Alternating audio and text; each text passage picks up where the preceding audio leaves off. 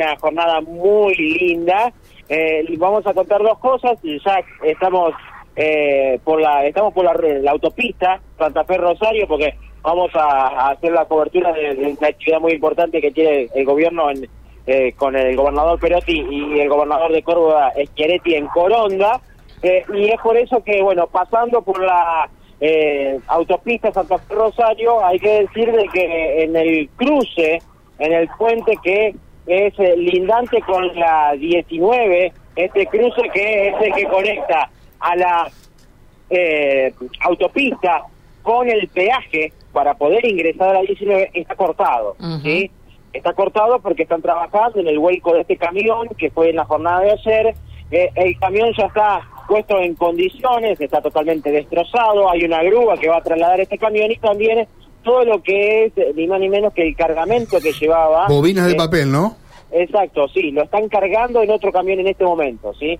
Eh, está cortado en ambas manos de este puente porque es para aquellos que vienen de la autopista Santa Fe Rosario hacia la 19 y viceversa, ¿no? Aquellos que toman este peaje para poder ingresar hacia lo que es el cruce eh, este puente para ir hacia Rosario, sí, porque está del lado eh, del, lado eh, oeste vendría a ser de la autopista este vuelco de, este camión, así que están trabajando la policía de seguridad vial está cortando el ingreso de ambas manos a, este a este rulo y es por eso que bueno lo que nos decían es que va a llevar un tiempo más importante todavía hay muchas bobinas que están tiradas y es por eso que la están remolcando con eh, un par de grúas en este lugar, así que llevará llevará su tiempo. No hay mayores inconvenientes sobre la calzada principal de la autopista mm. que se pueda hacer con, con, con ningún sin ningún tipo de inconveniente. Lo, que decía esta mañana con Carlos Meaudi, eh, Rafael Rodríguez, eh, Rafael Rodríguez. Rafa es que el personal de aduana debía supervisar que levanten cada bobina caída. por la carga, claro. Porque, claro, es un material que ingresó mm. eh, del exterior o, se va. Eh, interpreto que ingresó de afuera. Que habrá tenido que estar custodiado todo este tiempo, desde ayer hasta ahora que empezaron a trabajar, ¿no? Así que por cada bobina que levanten, tiene que estar gente de aduana ahí. Sí, porque el camión eh, es brasilero. Claro. Sí, así que están trabajando justamente con con este camión es más eh, en lo que es el, camión en, una parte, bueno, está la, bandera de, Brasil, no solamente uno lo puede identificar por la patente, sino también por justamente este tipo de insignia que, tiene este camión que ha quedado en todo lo que es la, parte principal de la cabina totalmente destrozado. Así que bueno, eh, eso para que lo tengamos en cuenta en cuestiones de, tránsito. Y también para, para cerrar con el móvil, decirles que después de que pudimos hablar con el presidente José Néstor Viñati, presidente del Club Atlético Colón, pudimos interceptar y charlar con el ministro de Seguridad, Rubén Rimoldi. Charlamos al respecto sobre esto. Lo que él dijo, pasó un ratito para saludar al presidente y para hablar algunas cuestiones, pero dice que no fue parte de la reunión en su totalidad. ¿sí? Se le consultó por estas cuestiones y también le pregunté por la reunión ayer eh, de la Junta de Seguridad eh, en la cual estuvo presente el gobernador Omar Perotti. Vamos a escuchar lo que dijo el, ministro de Seguridad Rimol. A ver si podemos eh, escuchar un balance de esta convocatoria que ha finalizado recién. ¿Qué le prometieron al Club Atlético Colón? Bueno, yo lo saludé nada más al presidente y después quedaron reunidos con la gente de seguridad deportiva. Eh, me parece de que van a llegar eh, este, a un buen fin eh, relacionado a la petición de la gente de Colón. yo creo de que este, este suceso que ocurrió va a tener este, consecuencias, por supuesto, porque se puso a disposición de la justicia y estamos esperando el resultado de lo que pueda ordenar eh, este, el fiscal que entiende la causa. ¿El plantel va a continuar entrenando con custodia por estos días? Por supuesto, por supuesto, sí, sí. Nosotros debemos garantizar la seguridad de todos. En principio para todo el plantel y también para las personas que hacen lo Ministro, ¿usted cree que no se pudo prever esta situación? ¿Cómo prever? Claro, que no ingresen 20, 25 barras al predio de Colombia. Pero nosotros no contábamos con policía en la puerta.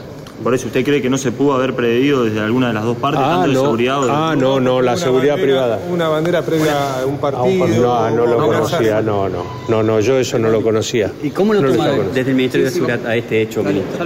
Porque Recién Viñati decía que es un hecho grave. ¿Usted cómo lo toma? Claro que sí, ¿cómo lo claro que es un, un hecho grave, por supuesto, por eso mismo vinieron al ministerio para tratarlo. Esto es una situación que lo, lo, lo- lo tiene en cuenta, no solamente con Colón, sino digo en los cuatro clubes eh, importantes de la provincia.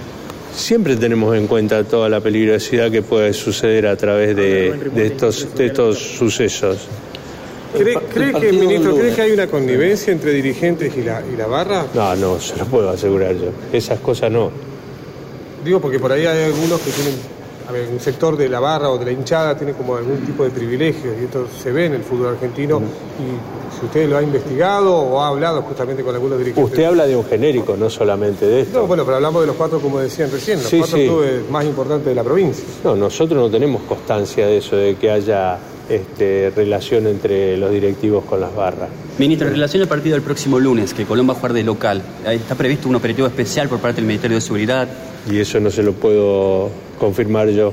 Eh, lo tendrían que hacer los- la gente que está trabajando en seguridad deportiva. Ministro, ¿le recomendó a los dirigentes tener custodia también porque hay amenazas, hubo banderas en el partido de que va a haber balas para tanto para dirigentes como para jugadores? Mire, se habló de todo en la reunión. Eh, estaba presente la gente de seguridad deportiva como el subjefe de policía de la provincia, en quien tomó nota de todos los reclamos de toda esta gente. ¿En estas condiciones se puede jugar un partido de fútbol? Sí, por supuesto. Sí, sí, nosotros ¿Cuál vamos a dar la- la garantía. ¿Cuál es la opinión de la reunión de ayer, el ministro? ¿Qué, qué balance puede hacer? ¿Qué reunión? De la Junta de Seguridad. Ah, de la Junta de Seguridad. La Junta de Seguridad este, fue, me parece, una, una situación muy especial la presencia de las víctimas y las, los familiares de víctimas.